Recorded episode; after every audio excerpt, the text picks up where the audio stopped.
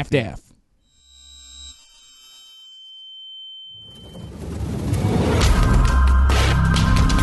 Eu sou Gisele Camargo e esse é o Anticast número 456.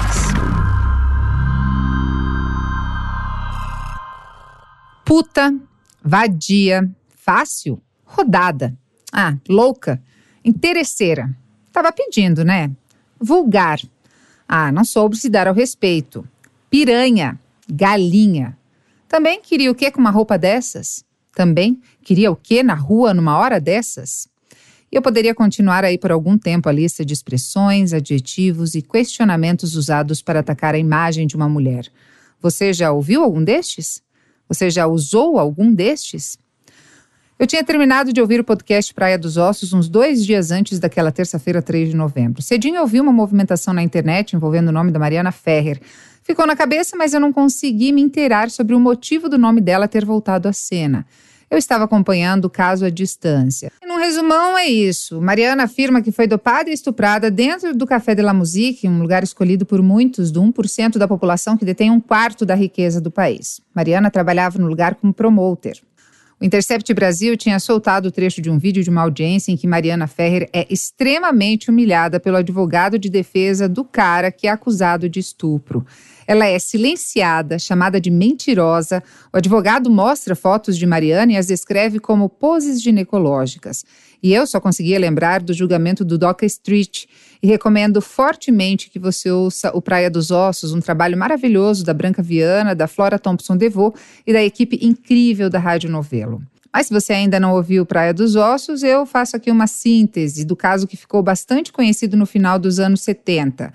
Doca Street, um figurão desses, família rica, bonitão, bem relacionado. Se fosse hoje, provavelmente ele frequentaria o Café de la Musique. Ele confessou o assassinato da sua então namorada, Angela Diniz, em 1976. Angela não queria mais continuar com Doca e terminou a relação. Ele deu quatro tiros nela e fugiu. Contratou os melhores advogados do Brasil e, de acusado, tornou-se vítima do caso. No primeiro julgamento, em 1979, pessoas usavam camisetas em apoio à DOCA, pedindo que ele fosse liberado. E ele foi condenado a um ano e meio de prisão pelo crime e saiu pela porta da frente do tribunal. Como assim? Como mulher, não tem como conhecer essa história e não ficar, no mínimo, revoltada. Revoltada com o massacre à reputação de uma mulher, sob uma perspectiva machista, patriarcal, e revoltada com o fato de que, institucionalmente, pouco mudou desde então. E foi essa sensação que eu fiquei quando terminei de ouvir Praia dos Ossos. Mas eu estava pensando só na perspectiva de feminicídio, e esse só é entre aspas. Nos primeiros seis meses desse ano, foram registrados 648 feminicídios no Brasil, ou seja, uma mulher foi morta por ser mulher apenas a cada seis horas no país. Esses dados são do Anuário Brasileiro de Segurança Pública, divulgado em outubro. Ainda com os dados da mesma pesquisa, em 89,9% dos casos, as mulheres foram assassinadas pelos companheiros ou ex-companheiros. Na América Latina, são 12 feminicídios registrados todos os dias, segundo a ONU Mulheres. E muito antes de uma mulher ser morta, todas nós fomos, no mínimo, assediadas pelo menos uma vez, vai. Você aí que é mulher, conhece uma outra mulher que nunca tenha sofrido nenhum tipo de assédio? Mas tem uma outra perspectiva aí que antecede a questão do feminicídio, que é um ponto de convergência entre Ângela Diniz e Mariana Ferrer a facilidade com que se questiona o comportamento de uma mulher, tornando a reputação da vítima mais importante do que a violência que ela sofreu. E esse comportamento, claro, é sempre questionado e julgado pela perspectiva do homem, como se só eles fossem capazes de dizer o que é certo e o que é errado. Ela não podia admitir certos princípios. Ela queria a vida livre libertina, depravada, senhores jurados. Esse trecho faz parte do julgamento de Doca Street. A estratégia do advogado de defesa, o famoso doutor Evandro Lins e Silva, foi justamente colocar o comportamento de Ângela Diniz como motivo que levou Doca Street a assassiná-la. Uma alegação conhecida como legítima defesa da honra, amplamente utilizada nos anos 70 e 80 e que ainda é usada atualmente. Essa foto aqui foi extraída de um site do fotógrafo onde a única foto chupando dedinho, me dá aqui, e, e, e, e, com posições, não, não, eu quero aquela outra foto, e com posições ginecológicas ali, é, é só dela. Uma filha do teu nível, Graças a Deus. E também peço a Deus que meu filho não encontre uma mulher que nem você. Respondeu, não dá para dar teu showzinho. Até parece a mesma audiência se não fosse a diferença do áudio, né? Mas não é. Essa segunda aconteceu 44 anos depois. E a imagem dessa audiência é algo estarrecedor, não só pela realidade retratada, e olha que estamos falando de uma menina branca, influente e informada mas esse vídeo é chocante por tudo que ele representa. É o retrato do sistema patriarcal, machista e misógino no qual vivemos e pelo qual somos diariamente agredidas, violentadas, silenciadas. Uma mulher sendo humilhada e silenciada diante de figuras que deveriam protegê-la ou, no mínimo, manter um ambiente de educação e respeito, dando aos dois lados o que no direito se chama paridade de armas ou seja, condições de igualdade de tratamento entre as partes em litígio, mas não foi isso que o meritíssimo garantiu. E antes que alguém queira me avisar que o vídeo em questão foi editado, sim, eu sei. Ele foi editado, mas não, não foi inventado. E eu assisti o vídeo inteiro da audiência, que tem três horas, pasmem, ele é ainda pior na íntegra. O material traz o depoimento de Mariana, da mãe dela, de um amigo do réu e do réu André de Camargo Aranha. O vídeo foi editado e o Intercept usou uma expressão que não existe no judiciário e, claro, nem na sentença. Na matéria, a jornalista Shirley Vieira usa a expressão estupro culposo, e esse foi o tema da discussão que ocupou a internet por alguns dias. Fato é que esse crime não existe, mas eu particularmente achei o termo bastante didático. Mas entendo que a matéria deveria deixar claro que a legislação não traz essa tipificação, que era uma metáfora, uma explicação. Mas para mim, para minha construção pessoal, eu, Gisele, para o meu entendimento, o material foi importante sim. Eu já acompanhava o caso da Mariana Ferrer desde mais ou menos o começo desse ano. Eu a sigo nas redes sociais e acho que fiz alguma manifestação em setembro, quando saiu a sentença que inocenta André Aranha. Mas passou. Como diria a Marina Colassante, não deveria, mas a gente se acostuma. E ser mulher no Brasil é se acostumar, se anestesiar com os mais variados absurdos. E esse programa não é para analisar a matéria do Intercept. Se fez errado, se fez certo, se os fins justificam os meios. Acho que essa discussão é sim necessária, é precisa, mas depois. Antes de analisar a possibilidade de erro por parte de quem contou a história, é preciso discutir a história e os erros absurdos que ela contém. Fato é que quando eu vi o vídeo, eu senti uma tristeza imensa. Sei lá, parece que alguma coisa se quebrou dentro de mim. Tive vontade de abraçar aquela menina. Consegui sentir ainda mais empatia por Mariana Ferrer. Mas tive ainda mais raiva, ódio mesmo, sabe? Aquela sensação de boca amarga, amargurada com tudo que vi e ouvi. Chorei de tristeza, chorei de raiva, chorei de desespero pelas quatro mulheres que foram mortas por serem mulheres no dia anterior e que foram mortas naquela terça-feira e que seriam mortas no dia seguinte e que morrerão no dia em que você ouvir esse episódio. Chorei por aquelas que procuraram a justiça e não tiveram proteção e por aquelas que nem sabiam que eram vítimas de violência.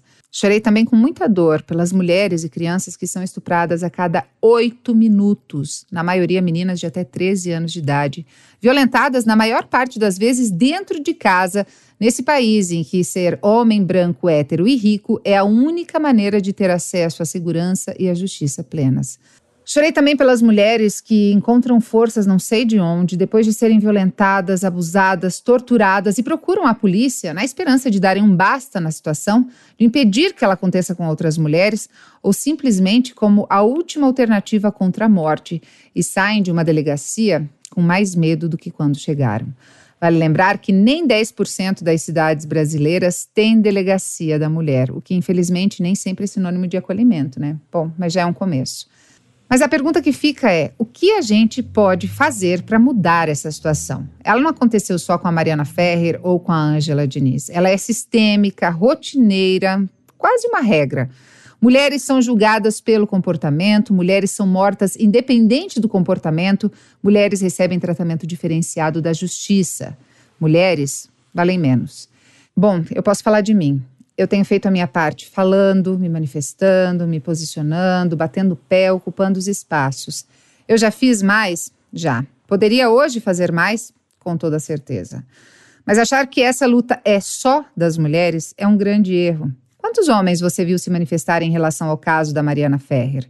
E não é só publicar nas redes sociais, o que também é importante, viu?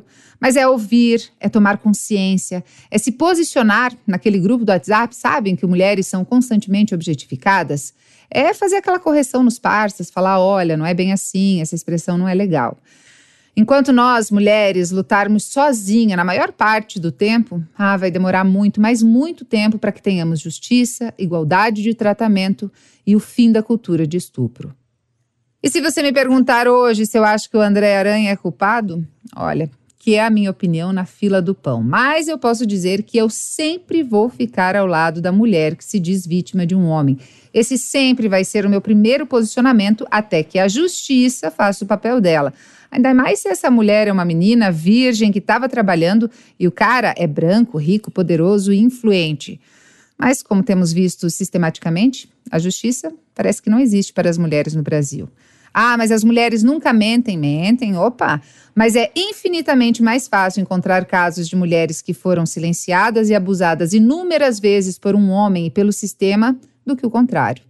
E é isso, gente. Enquanto o comportamento de uma mulher, a roupa que ela usa, o comportamento sexual, os lugares que ela frequenta forem mais importantes do que a violência, do que o crime do qual ela foi vítima, advogados como Cláudio Gastão Filho, que defende André Aranha, vão continuar a chamar a vítima de mentirosa, impedindo-a de falar. Juízes como o excelentíssimo doutor Semideus Hudson Marcos vão continuar ouvindo uma mulher implorando por respeito e se acovardar. A justiça nesse país tem sempre um lado a priori, e esse lado nunca é o da mulher, bem como não é o do pobre, muito menos do preto. E quem assistiu a audiência completa, o vídeo lá de três horas, pôde perceber que o tratamento dado ao André de Camargo Aranha é completamente diferente. Ele é gritante, escandaloso, chega a ser vergonhoso. Quando eu terminei de ouvir Praia dos Ossos, eu pensei, ah, que sorte, né, de não viver no mesmo tempo que Ângela Diniz. As violências seguem, mas hoje temos mais voz, as coisas realmente estão mudando. Mas, como disse brilhantemente a jornalista Marcela Franco no blog Meu Folhetim da Folha de São Paulo, aspas, ser mulher no Brasil é para as fortes. Como estupro culposo, entre aspas, de Mariana Ferrer, abre-se no país um novo capítulo na história do feminismo e ele não é bonito. Corram aqui, Branca e Flora, e olhem só o que fizeram daquela esperança que vocês nos trouxeram aquele dia.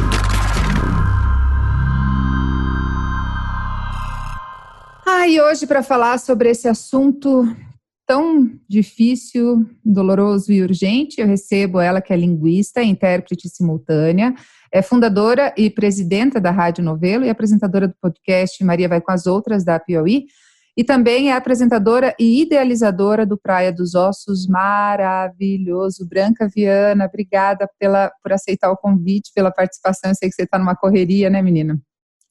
Obrigada pelo convite. E também, para falar sobre esse assunto, convido ela, que é advogada, especialista em gênero, pesquisadora em direitos humanos, novas mídias e redes de mulheres. Ela é podcaster no Olhares e produtora do podcast no Caleidoscópio Digital. Aline Hack, muito obrigada pela presença também. Ah, obrigada pelo convite, Gisele. Muito bom estar aqui na presença de vocês duas para discutir esse tema. Gente, e como é difícil definir um tema no Brasil, né? Tipo, porque essa semana o que, que dava para falar? Eu estava pensando, dava para falar de é, independência do Banco Central, eleições norte-americanas, é, as falas do Bolsonaro, a questão da vacina. Gente, mas não dá. A gente tem que ir por prioridades e eu, enquanto mulher feminista, acho que essa é uma prioridade urgente para a gente discutir o caso da Mariana Ferrer e não o caso da Mariana Ferrer, né? Ele é um símbolo só do que é uma realidade. Eu queria começar perguntando para Branca se quando você viu o vídeo do Intercept, você lembrou do do, do caso da Ângela Diniz, do Evandro, naquele, naquele julgamento, no primeiro julgamento? Sabe que eu lembrei? Eu lembrei sim, mas eu lembrei também de um monte de outros casos que eu já ouvi falar e que eu li no, no livro da Ana Paula Araújo sobre abuso sexual, que ela publicou agora há pouco tempo. Eu tinha acabado de ler o livro há poucos dias, quando, quando eu vi o caso o vídeo, né? E eu me lembrei principalmente dos casos que a Ana Paula Araújo conta no livro, porque ela conta de muitos casos. Esse caso da Mariana Ferrer é um caso que veio a público. Então fica todo mundo muito chocado e todo mundo dizendo: meu Deus, como é que pode? Muita gente fez a ligação com o Praia dos Ossos, dizendo: nossa, há 40 anos atrás isso acontecia e agora está acontecendo de novo. Mas a gente que acompanha isso sabe que não é que está acontecendo de novo, está acontecendo ainda. Lá atrás, na época da Ângela, em 79, no julgamento do Doca Street, aconteceu da vítima ser considerada culpada pelo crime que foi cometido contra ela, e até hoje acontece, é porque não é divulgado. A gente não fica sabendo, mas acontece em tribunais do Brasil inteiro, especialmente em casos de estupro. É, é, é, o mais comum, na verdade. Pelo que eu, pelo que eu vi dessa, desses casos, é o mais comum. O mais comum é culpar a vítima. É muito difícil acontecer uma condenação por causa de estupro em que a vítima não seja culpada de alguma maneira, que não seja que a culpa não seja colocada na vítima. Às vezes até quando são meninas, jovens, crianças, o estuprador diz não, mas ela me olhou com um olhar sedutor e é, é uma coisa, sabe? Ela me seduziu, era minha enteada, mas ela me seduziu, ela já tem 14 anos e ela me seduziu. É uma coisa assim muito louca. E a, a justiça é muito machista ainda, né? Acho que a Aline pode explicar para a gente como isso funciona e principalmente como conserta, Aline. É isso que eu quero saber de você. É, como a eu... gente resolve isso? Só, só, só um comentário. Esse ano a gente teve aquele caso da menina que engravidou, que foi fazer o aborto, que os fundamentalistas queriam invadir o hospital e tal. E eu caí na besteira de ler os comentários.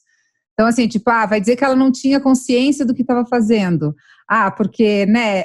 Gente, assim, é um negócio. Então, não é só a justiça que é machista, né? Ela é o reflexo de uma sociedade. Aline, começa para a gente fazendo um, um, um, resumo do caso da Mari Ferreira aí, que foi esse caso que foi que tem toda uma discussão sobre a divulgação, sobre o termo que foi usado, mas para mim foi muito importante, porque eu, eu acompanhei o caso, eu lembro que eu me manifestei, acho que a sentença saiu em setembro, mas não com toda a indignação de ver. E para mim foi muito sofrido, porque eu terminei de, de ouvir Praia dos Ossos no domingo, e aí eu vi o vídeo na terça, então para mim foi um negócio assim, tipo, eu passei a terça chorando, literalmente assim, chorando, destruída, mal. Eu falei, gente do céu, não, não é possível isso. Mas Aline, conta pra gente aí um resumão do, do caso. Vou tentar falar da forma menos jurídica possível aqui. Ai, porque é tão difícil, meu Deus, eu fui ler, que coisa complicada. é, é, e eu acho que como, como a linguagem jurídica ela é um pouco complicada, né? Existe uma, uma língua própria, o tal do juridiquês. É, eu acho que por conta disso aconteceu o que aconteceu em relação à divulgação dessa sentença, né?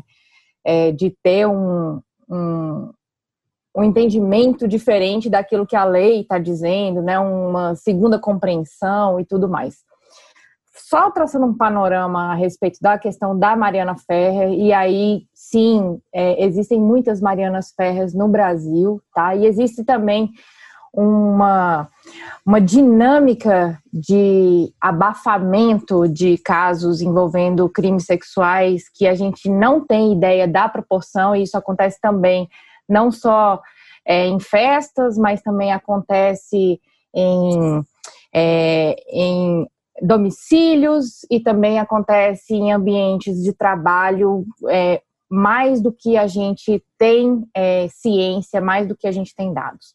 O caso da Mariana Ferrer aconteceu em 2018, né, ou seja, completou dois anos agora, é, e foi, é, foi uma situação que aconteceu em uma casa de shows, uma casa de festa, né, e é, a situação foi filmada, né? Dava para perceber pela filmagem a saída dela e, e da pessoa envolvida, né? Do, do André. E é, dava para perceber ali com clareza que ela não estava bem é, quando ela sai, né? Ela estava fora das condições físicas dela ali. É, a ação foi ajuizada na, no início de 2019, né? Por, é, esse fato aconteceu em dezembro de 2018, a ação foi é, começou a, a, ter a sua tramitação no início de 2019 e teve a sentença, né? Que é a primeira parte do processo. Teve a sentença, foi divulgado agora, poucos dias atrás, né? É, pois bem, é, o que que acontece, né? É, primeiramente, é, esse caso ele ganhou notoriedade na época, né, por conta é, do abafamento, do primeiro abafamento do caso, porque sim, são pessoas ricas, é um lugar é, com muita gente privilegiada, com repercussões é, que, que, se, que vão para o jornal, né? É uma menina, é uma mulher branca também, e o que também leva mais, é, mais notoriedade, e aí é importante a gente também fazer um recorte de classe aqui, né? Que é, muitas mulheres negras são estupradas é, no ambiente turístico brasileiro e, e isso não é levado a público, né? E quando são mulheres negras, isso ainda é mais abafado por conta de uma construção social também.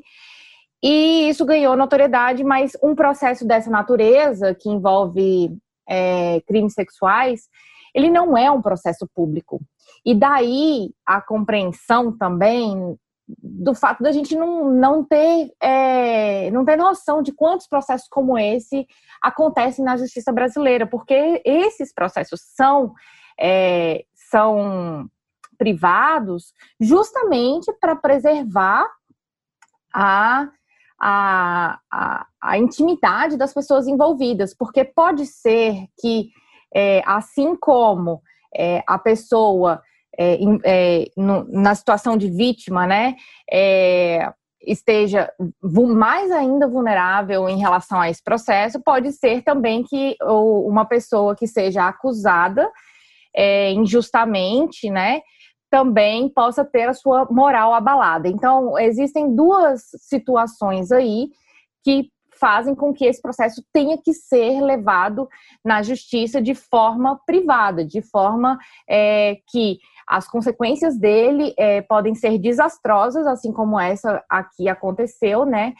É, e quando levada de uma forma pública desde o início, acompanhada com, é, com é, audiências vazando, é, peças judiciais vazando, isso compromete a integridade dos autos, que é é, a natureza da, do julgamento, a forma como o juiz vai julgar, a forma como as testemunhas vão ser conduzidas, tudo isso precisa ser feito de uma forma é, muito privada. Porque, é, como é um caso que envolve muita, muitos achismos, né, muitas compreensões, muitas percepções sociais, é, qualquer deslize pode comprometer toda a acusação, toda a, a verdade dos fatos. Né? Então, isso precisa ser analisado, não só no caso do, da Mariana, mas também no caso de todo crime envolvendo. É, envolvendo a intimidade de pessoas, né, e envolvendo a temática de gênero. E eu costumo dizer que o martelo é mais pesado para as mulheres em qualquer parte da, do processo judicial. Porque quando elas estão na situação de vítima, quando elas estão na situação de que elas é, foram alvo de uma injustiça, elas são duplamente culpabilizadas. E quando elas estão buscando uma reparação, essa reparação ela é relativizada. Então, é, não, independente do lugar que essa mulher está buscando, se ela está se tá sendo acusada, ela vai ter uma acusação mais penosa, e se ela está buscando uma reparação, essa reparação é relativizada. Ela tem muitos mas, sabe? É, eu estava pesquisando e acompanhando, eu não sei se vocês viram o vídeo, esse vídeo que foi divulgado, ele na íntegra, é um vídeo de três horas, e fez bem, Branca. A Branca está aqui balançando a cabeça que não assistiu. eu assisti, enfim, para fazer o editorial do Anticast e para entender tudo, né? Para não ter uma. Porque muito do que foi comentado é que ah, esse vídeo foi editado. Sim, ele foi editado e não foi criado. E o vídeo original é muito pior. Assim, o advogado chama ela de mentirosa. Mentir, ela falando e o advogado, tipo, mentirosa, mentirosa, mentirosa. Assim, um negócio absurdo. Aí vem a mãe dela na sequência o respeito aumenta um pouquinho, você sente que, tipo, é uma mulher mais velha, é mãe e tal, tem toda esse, essa questão, dá uma amenizada. Mas é um, um comportamento completamente diferente do da testemunha de defesa, que vem na sequência, e completamente diferente do, do André de Camargo Aranha, assim, tipo, é um negócio, é muito bizarra a diferença de tratamento. No final, do, eu achei que o juiz ia, sei lá, tipo, agradecer o André pela disponibilidade, pela pela, é, é, por estar ali. Então, é, é, é, e eu vejo como essa questão de só terem homens ali no Brasil, é, a, a, mãe da Mariana Ferrer fala que quando ela foi atendida, ela só tinha médicos homens quando ela foi fazer os exames e tal. No Brasil, nem 10% dos municípios têm delegacia da mulher. Porque eu tinha ilusão, Branca, quando acabou Praia dos Ossos, que foi um texto até que eu li na Folha, que ela termina falando: olha aqui, Branca e Flora, o que fizeram com a esperança que vocês nos deram. Porque não que você termine, o, o, o Praia dos Ossos termine super, ah, não, tudo mudou e tal, mas você termina com uma sensação de consciência, assim. Você acha que realmente nada mudou? Não, não, Gisele, eu acho que muito mudou. Eu acho que muita coisa mudou. Eu acho que, no caso, esse, o fato da gente estar aqui conversando sobre esse caso da Mariana Ferrer é um sinal de que mudou. A, a reação da imprensa a esse caso, a divulgação do vídeo, é muito, muito diferente da reação da imprensa no caso da Ângela Diniz, há 40 anos atrás. A imprensa saiu em defesa dela, a sociedade saiu em defesa dela. Claro que tem pessoas, obviamente, se você for olhar comentários e for olhar nas redes sociais, você vai ver muita gente culpando ela. Eu sei que a vida dela ficou muito complicada, ela teve que se mudar de cidade, enfim, se esconder, o que é uma loucura, né? A pessoa é vítima de estupro e depois destrói a sua vida e a vida da sua família, né? É revitimizada tantas vezes que a gente perde a conta de quantas vezes essa menina foi revitimizada. Mas a, a, reação da sociedade é que eu acho que mudou, mudou bastante. Eu vejo pelo que está saindo na grande imprensa, na, nas redes sociais também, de apoio a ela, das pessoas procurando, inclusive do meio jurídico, que eu estou dizendo que a justiça é machista, mas tem uma parte importante de pessoas como a Aline que estão de olho nisso e estão tentando repensar tudo isso. Então, a gente vê nas redes sociais o Twitter jurídico é, falando muito disso, analisando o caso, vendo, lendo a sentença, explicando a sentença e o vídeo na íntegra para pessoas como eu, que são leigas. Então, eu acho que isso é uma grande diferença o, o, e um grande avanço. O que eu acho é que ainda é um assunto discutido por mulheres. Violência sexual é um assunto discutido por mulheres. Nós é que sabemos como funciona porque nós somos as vítimas. Então, toda mulher sabe o que é uma violência sexual, pelo menos um assédio sexual, desde muito, muito cedo. Começa com 11 anos, 12 anos. Então, a gente, isso é uma coisa que faz parte da nossa vida. Então, é claro que a gente sabe. Se você não sabe porque você se educou e leu a respeito, você sabe por experiência pessoal porque você passou por isso, necessariamente. Você nasceu mulher, você vai passar por isso. Todo, todas nós, 100% das mulheres e os homens não. Mas eu acho que é um problema dos homens. Eles é que causam essa violência. Então, eles é que deveriam entender, se educar, saber como é que funciona a vítima, o que, que passa na cabeça da vítima, psicologicamente o que acontece, fisicamente o que acontece, para poder, para o Estado, poder acolher essas pessoas. E o Estado é, até hoje, majoritariamente formado por homens. São esses homens que têm que se educar. E as mulheres que estão no Estado, que estão em posição de poder, também têm que se educar. O que acontece quando você tem uma estrutura machista é que as mulheres também são machistas. Pelo fato de elas serem mulheres, não quer dizer que as juízas e as promotoras, as defensoras e as advogadas vão ser feministas. Não, não, não, é assim que funciona, porque a gente vive numa sociedade patriarcal e é isso que significa sociedade patriarcal, né? Todo mundo internaliza essa mentalidade machista. E isso, isso tem que mudar. E os homens, tanto na justiça quanto fora, precisam se educar sobre o que é violência sexual. Porque é claro que não é todo homem que assedia, todo homem que comete essas violências, mas todos os homens precisam saber o que é. Precisam entender, precisam ficar de olho para quando eles virem alguma coisa que na cabeça deles é normal, eles entenderem que não, que não é normal, que aquilo é assédio. E aí virar para o amigo e falar, ó, oh, não é legal, para com isso, que isso não está legal. É, isso eu acho assim, muito, muito importante. Por exemplo, a gente está aqui no Anticast, que é um programa que tem homens e que tem um público muito masculino, mas nós somos três mulheres falando disso. Por que não tem homem aqui também conversando com a gente sobre isso? Né? Não é um assunto que deveria interessar só a gente. Eu acho que eles não se sentem nem confortáveis para falar, porque realmente é uma realidade muito diferente. Assim, não, não, eles não têm noção, e é, é isso, assim, eu ia até perguntar para vocês se vocês conhecem alguma mulher que nunca tenha sofrido assédio. É, o meu primeiro assédio, que eu tenho consciência, eu acho que eu tinha 12 anos, eu estava voltando da escola e um cara mostrou o pênis. E eu fiquei horrorizada, assim, tipo, ele estava passando, eu estava num muro e eu saí correndo e gritando. Pula, isso foi em 1995, sei lá.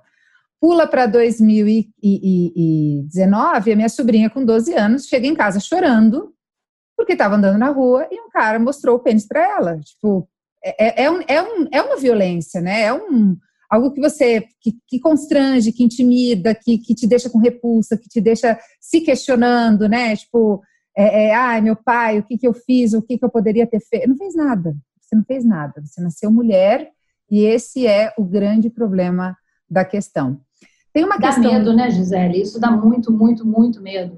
Assédio, principalmente quando você é jovem, assim, muito, muito menina ainda, criança, dá medo. E é um medo que você carrega a vida inteira. O meu primeiro foi um homem no ônibus, quando eu tinha 11 anos, me agarrou, me deu um beijo. Um homem adulto. Eu com 11 anos. Esse medo, eu tenho 58. Esse medo é um medo que eu trago dentro de mim até hoje. A vida inteira eu tive medo. É, e esse é, é, só o primeiro, não é, não é o único.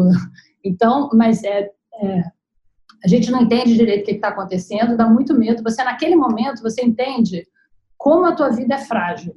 Como qualquer lugar que você vá, dentro de casa, fora de casa, você está sempre em perigo. Então, vida de mulher é assim. Qualquer... E olha, eu sou muito privilegiada. Eu não poderia ser mais privilegiada. Dificilmente você vai achar uma mulher mais privilegiada do que eu. Só se eu fosse homem. É, mas como mulher, realmente eu sou muito privilegiada. E mesmo assim, eu sofri isso a minha vida inteira e eu tive medo a minha vida inteira. É, sobre a, a, minha sobrinha, eu até perguntei para ela hoje de manhã se eu podia comentar esse caso. É, ela tá com fez 15 agora, mas no começo do ano a gente estava num restaurante bem bacunudo aqui em Curitiba, que tem música dentro de um lago, lá na Ópera de Arame e tal, e eu estava com umas amigas. E era um reencontro de amigas depois de muito tempo. Como a mãe dela viajava e ela é menor aprendiz, ela não pôde viajar de férias, ficou comigo, levei. E ela estava de nossa fotógrafa, ah, Instagramer, e não sei, e Tumblr, e não sei o que, não sei o que. E estava curtindo aquela vibe, nós todas muito feministas, e falando sobre as diferenças e tal. Ela foi ao banheiro, quando ela voltou, ela voltou, sabe assim, com aquela cara de trancando o choro, caiu no choro. Por quê? Quando ela passou para o banheiro, um garçom perguntou o nome dela e meio que segurou o braço dela. Ela ficou apavorada, apavorada. Quando ela saiu, ele estava na porta.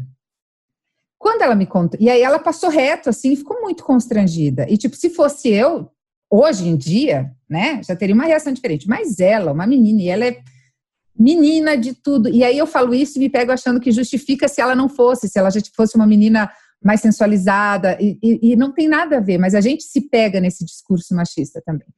Cara, ela ficou desesperada. Daí eu falei assim: eu vou lá falar com ele, tudo bem? Daí eu chamei, eu, eu falei, me aponta quem é. Daí eu falei, oi, quero conversar com você, quem é o gerente? Chamei, fiz um pequeno escândalo, assim, né? Fui, mas assim, tava muito puta, assim, tipo, muito puta, muito, muito assim. Aí minhas amigas, aí eu falei assim, me deixa. Daí minha amiga veio atrás de mim. Não, amiga, eu vim porque de lá eu só via você estava aparecendo um pirocóptero, assim, tipo, de tanto que balançava os braços.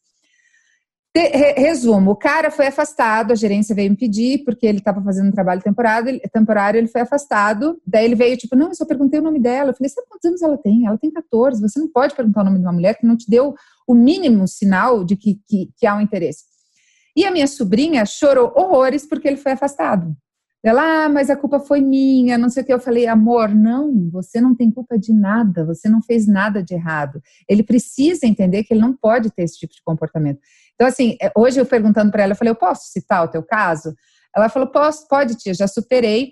É, é, obrigada por perguntar. Eu falei, mas é muito delicado, assim. Eu vejo que o fato de ter a mãe dela, que é muito mais consciente, de me ter como feminista, faz dela uma menina mais consciente, com mais facilidade para superar essas coisas, assim. Esses, esses episódios que, infelizmente, são tão comuns, assim. Então, então, e eu quero emendar nessa para perguntar, já que a Branca falou, Aline, você lembra Ai. a primeira vez que você foi assediada? Mas se você não quiser falar, tudo bem, se for um gatilho, se for uma coisa. Então, eu descobri que eu fui assediada na terapia depois dos 30 anos, né? Que eu descobri que eu tinha muita raiva de uma pessoa por adesão por, por conta de uma situação de assédio da família dela. Eu fui assediada pela primeira vez, foi um assédio sexual quando eu tinha 12 anos e foi para uma pessoa próxima da minha família. Eu não posso citar nomes, infelizmente, porque é isso, né? Nós mulheres aprendemos a lidar com coisas desde muito novinhas, né? É, essa pessoa hoje, enfim, é, acho que nem vale a pena o desgaste familiar hoje nesse sentido, sabe? É, não estou querendo passar pano para a pessoa, mas a pessoa hoje é, tem problemas de saúde, está doente, enfim, está com problemas é, de, de senilidade, é um senhor muito velho já. Mas assim, é, como é essa situação, né? A, a Branca contando, e você contando, e contando da sua sobrinha, né? E desde muito nova a gente ouve assim, olha, cuidado com aquele seu tio, cuidado com aquele vizinho, ele é um tarado. E por que, que as pessoas não chegam lá e tiram uma satisfação com o cara tarado? O, né? E, e, e, às vezes de dessa pessoa que também é o assediador só escutar homens, né? Eu acho, eu achei a colocação na branca muito pertinente nesse sentido de que por que, que a gente não tem um homem aqui? Por que, que os homens não se sentem confortáveis por isso, né? Porque dentro da história deles, eles conseguem perceber momentos que eles foram assediadores, sim, é, e também conseguem perceber é, situações que eles, não estando na condição de assediadores, se calaram, acharam graça de determinadas situações de assédio que amigos, parentes, é, colegas de trabalho contaram. Né? Então, é, esse processo de percepção da existência de um assédio, da existência de um crime sexual, né? Ela, ela é, ela está muito profunda, né? Ela, ela, ela, ela não fica ali na na superfície, sabe? Ela está muito entranhada e não só nos homens. A Branca falou que, que as líderes, mulheres, né? É, também são machistas, muitas mulheres são machistas também. Então, quando vem um caso desse à tona, não só da Mariana, mas até mesmo de alguém que a gente conhece, né? Às vezes é uma pessoa próxima da gente, às vezes é uma irmã, uma familiar, uma sobrinha, às vezes é uma colega de trabalho, a nossa melhor amiga. E a, a primeira, a primeira, é, o primeiro pensamento que a gente tem, ele diz muito sobre como a gente reage a situações de assédio sexual, assédio moral, né? O primeiro pensamento que vem é de culpabilização da vítima, infelizmente. Ele, ele vem nesse, né, nessa força né, social que é essa tentativa de trazer uma justificativa. E o problema da culpa, né? O problema da culpa ela tem duas dimensões. Ela tem uma dimensão de atribuir uma responsabilidade e ela tem uma dimensão de sentimento.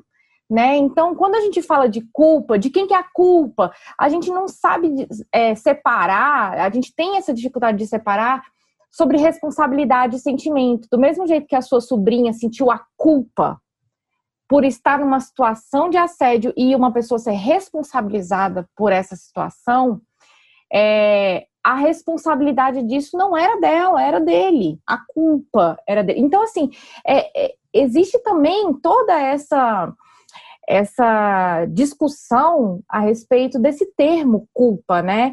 Eu, eu costumo dizer que quando a gente é, fala de culpa, é como se fosse um jogo de baralho. E aí a gente joga todas as cartas da mesa e a carta da culpa vai ser sempre para a pessoa que sofreu a violação, sabe? É impressionante. É, seja no quesito de responsabilidade, seja no quesito de sentimento. Ela sempre vai sair na mão da pessoa que sofreu essa violação. Então, a gente fazer esse paralelo, né, de, olha, nós já passamos por isso e a situação foi essa, é, e trazer visibilidade para situações como essa de, de, de assédio, de constrangimento na rua, mas também dentro de casa, que foi o meu caso, né? Isso aconteceu é, dentro da casa da minha família, né? A pessoa me agarrou, tentou me beijar à força, tocou nas minhas partes íntimas. Isso é muito, muito traumatizante para uma menina de 12 anos. E eu só pensava naquela época de que se eu falar isso para minha mãe, ela vai brigar comigo porque a minha mãe, desde o início, me ensinou a lidar com essas situações. Não fica perto do fulano, não fica sozinha na presença de, uma, de um adulto homem. Minha mãe né? falava, é, homem, é, mulher de bem não tem ouvido. Pois é. Então, assim, então... você não ouve, né? Tipo, cara. E minha mãe foi uma vanguardista, assim, mas tinha, tem esses, sabe? Tipo, tem esses comportamentos e ela às vezes reproduz ainda com a minha sobrinha e eu questiono lá, lá. Eu falo, não. Mulher de bem é qualquer mulher, tá, tá tudo certo. Pois é, e da importância de, de, ser uma feminista e se manifestar feminista e se colocar nessa posição, né, de que, olha, você vai contar para mim uma história e a minha primeira reação não vai ser essa, eu te prometo que não vai ser essa, ou pelo menos eu vou me esforçar para não ser, porque nós estamos também impregnadas desse sentimento.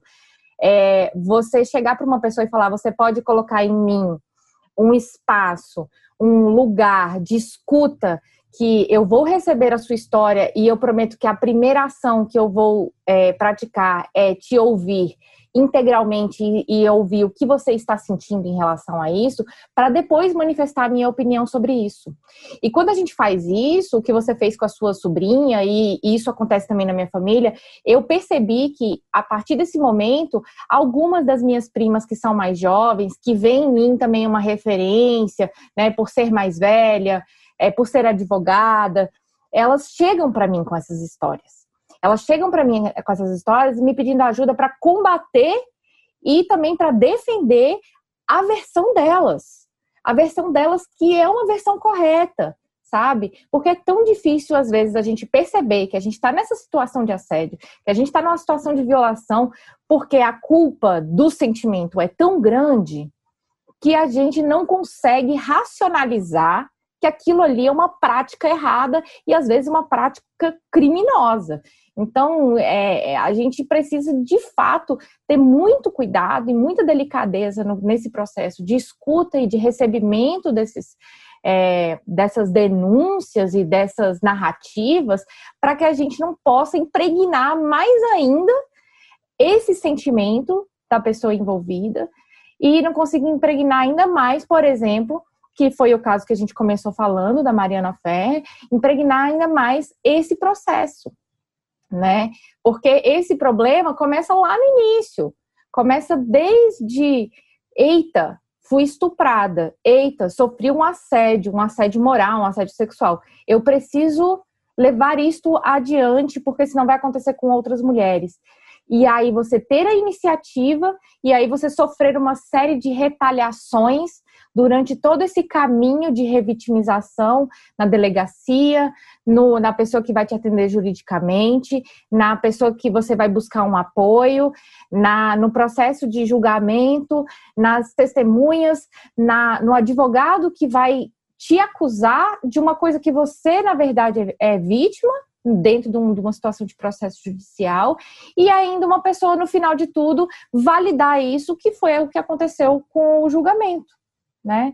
E até ao ponto até de trocar a opinião, pelo visto, do Ministério Público. Então, olha a quantidade de erros que foi, e isso não acontece só, né? Existem muitas mulheres e muitas pessoas que estão é, pesquisando esse moralismo que impregna o sistema judiciário, né? Que é o único caminho que a gente tem, por enquanto, para conseguir uma verdadeira reparação sobre isso, né? Não existe outro tipo de reparação que não a justiça, sabe? Eu achei bem bonita a mobilização que, a, no caso, Mariana Ferrer, que óbvio, é uma menina dentro da situação dela ainda privilegiada, né? Ela ainda tem esse acesso, ela, ela eu, eu só pensava em em abraçar aquela menina, em, sabe, tipo, por favor, olha, seja corajosa, porque é um ato de coragem, né? Eu lembro que uma das manifestações de uma, de uma das minhas amigas, que é advogada e que já foi é, é violentada mais de uma vez, ela falou: se eu, eu, é triste dizer isso, mas meu conselho é não denuncie, se fortaleçam, porque você vai sofrer muito, assim. É, é, é, e a Branca comentou aqui no, no nosso bate-papo que 75% do público do Praia são mulheres, né? É, em torno disso. Entre 72% e 75% são mulheres. O que eu acho que é parte de todo esse problema de que a gente está falando aqui, sabe? Por que, que os homens não, não se sentem na obrigação de se educar sobre esse assunto? Porque são, são eles que estão é, violentando as mulheres, são eles que estão assediando as mulheres. É claro que não é todo homem, mas os homens que não assediam têm uma responsabilidade sobre os que assediam. E eles, principalmente, os, tem uma responsabilidade de se educar sobre o assunto, de entender o que é assédio, de entender a diferença, de entender por que, que essa tua sobrinha ficou com tanto medo. Nossa, me dá medo só de ouvir você contar a história. Eu entendo perfeitamente por que, que ela ficou com tanto medo. Porque eu tenho esse medo dentro de mim. Mas os homens que não têm, eles precisam se educar a respeito disso, eles precisam ler, precisa ver filme, precisa ouvir gente como a gente falando para entender o que, que é. Porque nem tudo na vida você vai entender porque você passou por uma experiência pessoal. A gente tem capacidade de compreensão, a gente tem capacidade intelectual e capacidade de empatia, que a gente aprende sobre um assunto e a gente entende a gravidade desse assunto, não precisa ser porque a gente passou por aquilo. Então a gente entende o que é passar fome sem nunca ter passado fome. Você consegue ter empatia com as pessoas que passam fome sem que isso tenha acontecido com você. E é assim com com, com todos os assuntos na vida. Então, eu acho que isso é muito, muito importante. Por que, que o público do Praia é, sabe, 70 e poucos por cento feminino? É um assunto que tem que interessar todo mundo. É um caso de feminicídio muito rumoroso. É um caso que foi muito importante para o movimento feminista, para a organização do movimento feminista. É um caso no qual o movimento feminista teve um impacto positivo muito grande e muito evidente.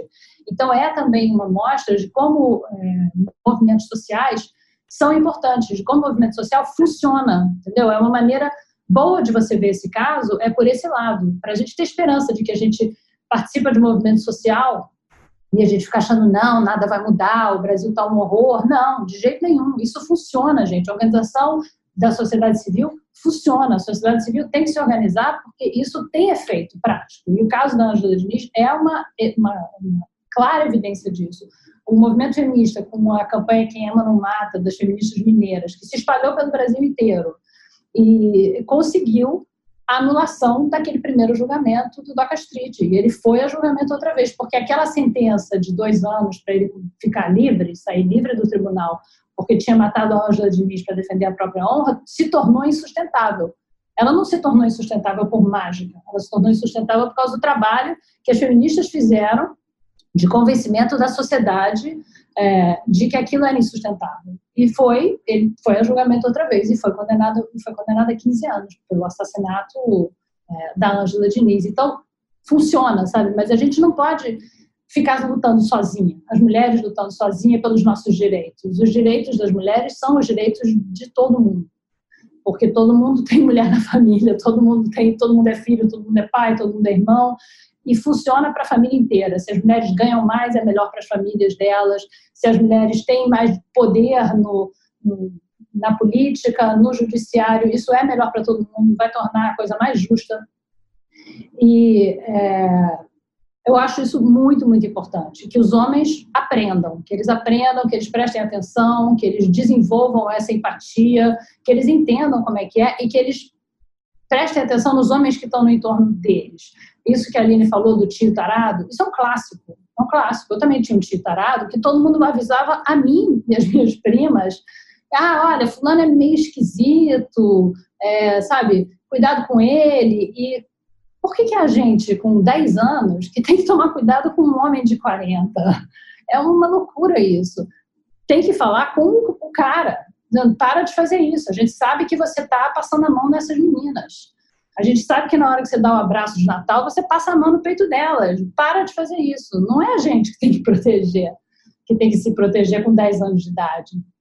Tudo isso tem que mudar. E os outros homens que estão vendo aquele tio tarado, que sabem que o tio é tarado, por que eles não chegam para o tio e dão uma bronca, manda ele parar de fazer isso? Ou para de convidar. O tio tarado fica em casa sozinho no Natal. Não pode vir para tua casa para passar a mão é, em bunda e peito de menina de 12 anos, né? Ao mesmo tempo que a gente tem essa coisa do aviso, a gente não tem o espaço para escuta, assim, né? Que é uma coisa que eu tenho tentado trabalhar muito com meu filho, assim, tipo, eu nada que você faça, eu vou deixar de te amar. Qualquer coisa que aconteça, você pode me contar. Eu sou a primeira pessoa para quem você pode contar. Você pode, eu brinco com ele que eu viro uma onça. Se alguém fizer alguma coisa para ele, eu viro uma onça. Ele, mamãe, é você vira de verdade ou de mentira? Eu falei, não sei. Vamos ver o que vai acontecer. Mas assim, a gente não dá espaço, né? A gente sempre tem esse medo de contar, né? A gente sempre tem essa, é, esse receio, porque sempre é essa coisa, é a culpabilização da vítima já na, na raiz da questão. É, eu queria perguntar para a Aline sobre o termo estupro culposo. Não quero entrar muito no, no mérito da questão Jornalística, eu acho que precisa se fazer uma discussão, acho que poderia ter ficado mais claro na, na matéria que foi uma metáfora. Eu acho que a, a, na, no primeiro, na primeira lida parece que isso tinha sido pronunciado, que realmente foi. E eu entendi depois que foi uma metáfora, uma maneira didática, que eu acho que serviu bastante, né, para a gente entender, porque foi isso, assim, é, é, é, ele não pôde, ele não, não, não conseguiu prever, é, é, analisar a situação da vítima, então, né, se ele estuprou, mas não sabia que ela era vulnerável, né, ele não, não tem culpa disso.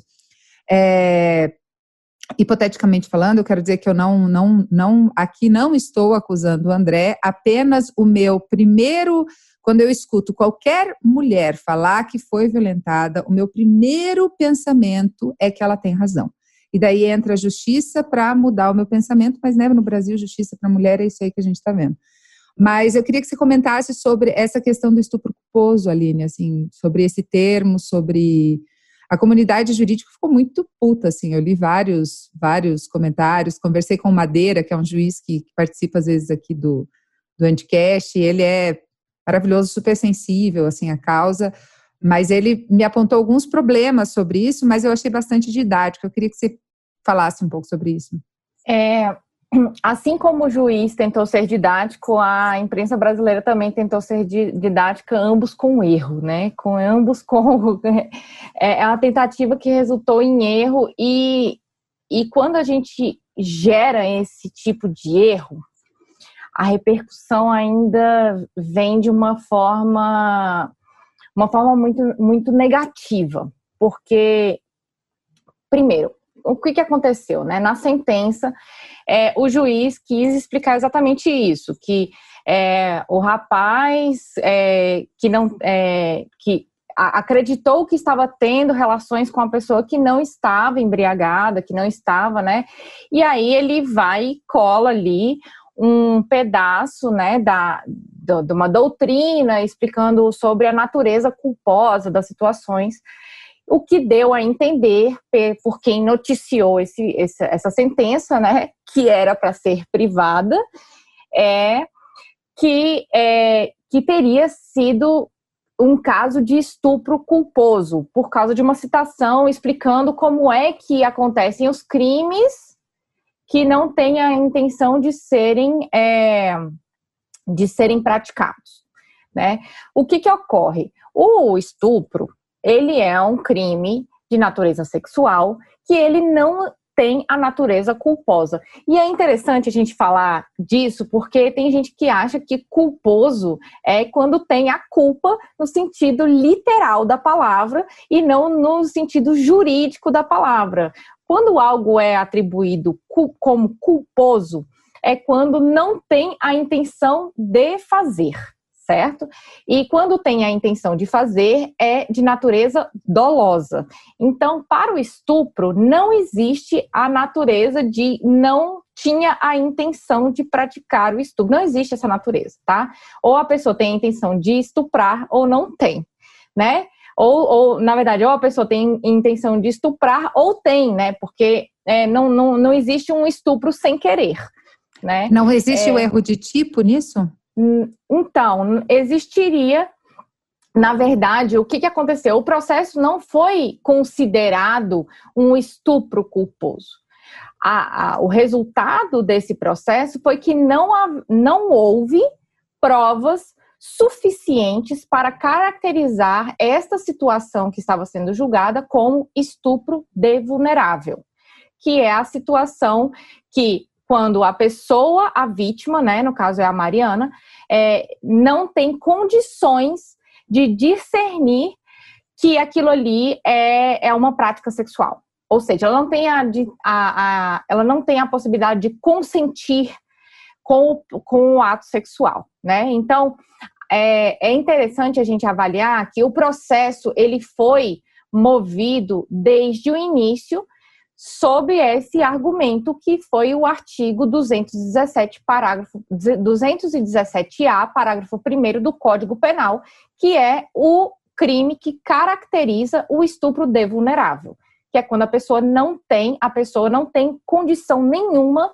de dizer que ela quer é, que ela quer aquela prática. E aí ela aí tem várias, é, vários recortes, né? Pode ser uma uma pessoa vulnerável no sentido de idade, pode ser uma pessoa que tem é, que possui alguma deficiência mental, que está alcoolizada, que está drogada, e aí é a, a natureza da vulnerabilidade é algo muito mais amplo do que a gente imagina. E algo que a justiça brasileira não debate, não discute, é sobre vulnerabilidade. Existe também uma uma situação em volta desse, desse conceito de vulnerabilidade que é algo construído socialmente, né? Inclusive essa palavra aparece, por exemplo, na Lei Maria da Penha, né? Que é, é que, que são conquistas, igual a Branca falou, são conquistas dos movimentos feministas, são conquistas de pessoas que pesquisam sobre vulnerabilidade, com recortes de gênero, com recortes de raça, de sexualidade, de geração, né, para trazer essas nuances para a lei. Então, quando ele falou e quis explicar, ele explicou errado e acabou dando dubiedade nessa interpretação. Não existe estupro culposo. Essa, essa modalidade não existe na lei e não existe nem construção é, de, de doutrina brasileira, né? Ou a pessoa estuprou ou ela não estuprou. E aí o processo acabou se direcionando para que é, ele é, que ele supostamente não teria estuprado porque não havia materialidade dos fatos. Ou seja, ele acabou não dizendo que ele estuprou ou que não estuprou, mas ele utilizou o recurso de que não haveria prova suficiente para dizer que ele estuprou. Esta é a situação deste caso. E leva a outro problema, né? Que em casos de, de assédio sexual, em casos de estupro ou crimes sexuais, às vezes o que a gente tem é a palavra da vítima às vezes o que a gente tem é a construção da vítima. E quando essa mulher, ou essa criança, ou essa adolescente está nesse local, né, dentro de um sistema processual, a palavra dela tem menos valor do que a de um homem. Tanto é, Gisele, vou relembrando aqui a, a situação do, do processo, do julgamento, que durou três horas, em nenhum momento ninguém contestou a palavra do acusado. Nenhum momento. Se ele fosse é, do acusado, não. Em nenhum momento ninguém contestou a palavra do é do acusado, né? Do, da pessoa que está sendo acusada. Ninguém contestou. Ninguém Muito contestou. pelo contrário, ele teve um espaço bastante grande para se vitimizar, que eu imagino que, né, deve ser horrível você tá, ele tá, ele tem paz e tal, e ele fala bastante disso, assim, e e enfim, né? Mas assim, ele teve um espaço muito grande para falar. É aquilo, o juiz no final estava quase tipo, ai, desculpa te incomodar de você. Literalmente, assim, é literal isso, é literal. A forma que se fala com um homem dentro de um processo judicial envolvendo a temática de gênero é diferente da forma como se fala com uma mulher. A, a, a gente fala que a tomada do testemunho, né, com a, as perguntas que são feitas para os homens e para as mulheres são feitas de formas diferentes, têm naturezas diferentes e têm é, cargas morais diferentes. Né? Então, um homem, é, nenhum homem que sofre uma tentativa de homicídio, né, que que é, que está na condição de vítima, né? Ninguém pergunta para ele o que ele estava fazendo é, na rua aquela hora, se por que, que ele estava sozinho, né? Ninguém pergunta isso. Ninguém Nem fala... pergunta qual era a roupa que ele estava usando. Nem comenta que ele, tipo, ah, ele é promíscuo, ele tinha mais de uma parceira, ou ah, ele, ele né, é um cara nessa idade que não se casou, nossa. Né? Eu trabalho, eu trabalho muito com casos também de família, não só de violência doméstica, mas também trabalho muito com casos de família. E dentro do, dos julgamentos de família também, a gente observa isso, né? Como é tendenciosa e moralista a, a, a condução do caso em relação à mulher, né? É, eu, nesses 12 anos de profissão, é, eu tenho observado que quando é, existe um caso, por exemplo, de. É, ai, meu Deus, fugiu a palavra. De traição, né? É, no matrimônio, quando é o homem, a situação passa como se fosse sempre assim. E quando é a mulher, essa mulher pode até perder a guarda do filho dela, ela pode perder os alimentos. Já aconteceu, gente, já aconteceu de ter que entrar com processo, de ter que entrar com recurso de que dentro da, da, da, de um divórcio litigioso, né, faz, faz, já faz bastante tempo isso, mas já aconteceu de ter isso, né, da pessoa já tá morando com uma outra pessoa, né, durante, se separou. Tem casos de violência doméstica que o que a, o estupro marital ele é relativizado, né? O, juiz não aceita que a mulher é estuprada dentro do ambiente do casamento. Então, é, analisar isso, analisar é, essas sentenças judiciais é muito importante. É muito importante.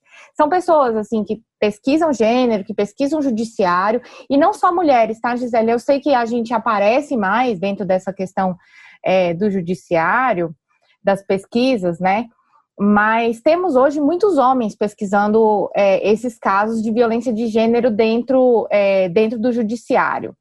Ainda bem, né? É, estão se mobilizando, estão vendo seu lugar aí, né, de privilégio para também estar tá coibindo esse tipo de prática, né? Aqui no Distrito Federal mesmo tem um juiz que ele é bem reconhecido na área da, do combate à violência doméstica, né?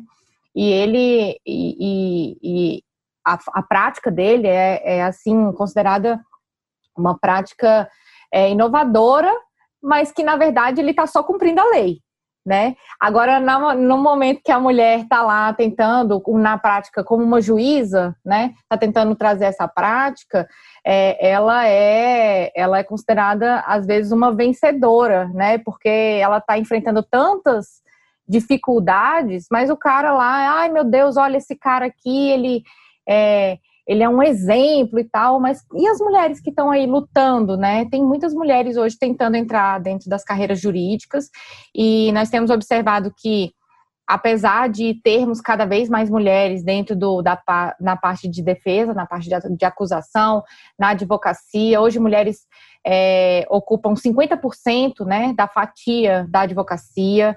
É, essas mulheres também precisam ter essa sensibilidade de gênero.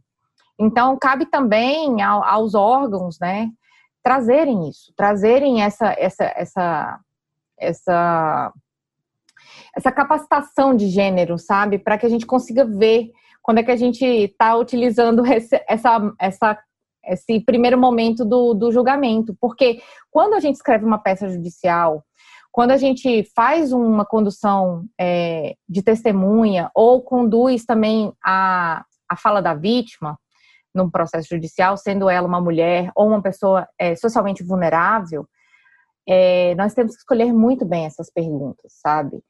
Porque se essa pessoa se desestabiliza, nós não conseguimos ter as respostas que podem ajudar ela, sabe? Então, é, é muito complexo. Todas as mulheres que, que, que vieram me pedir ajuda em relação a crimes sexuais, muitas eu já perdi as contas da porcentagem, mas muitas não conseguem passar da primeira fase, que é do inquérito policial, que é a primeira fase de um processo de natureza penal. É o um inquérito policial, é ir na delegacia, às vezes você tem que submeter a um, um exame é, de corpo e delito, que chama, que é um, um exame feito no Instituto Médico Legal, feito por médicos, tem que tirar foto, às vezes, às vezes a pessoa tem que ficar nua, né? Às vezes não tem uma médica é, é, mulher ali, né, para fazer essa condução. Então a pessoa está com medo de um homem que estuprou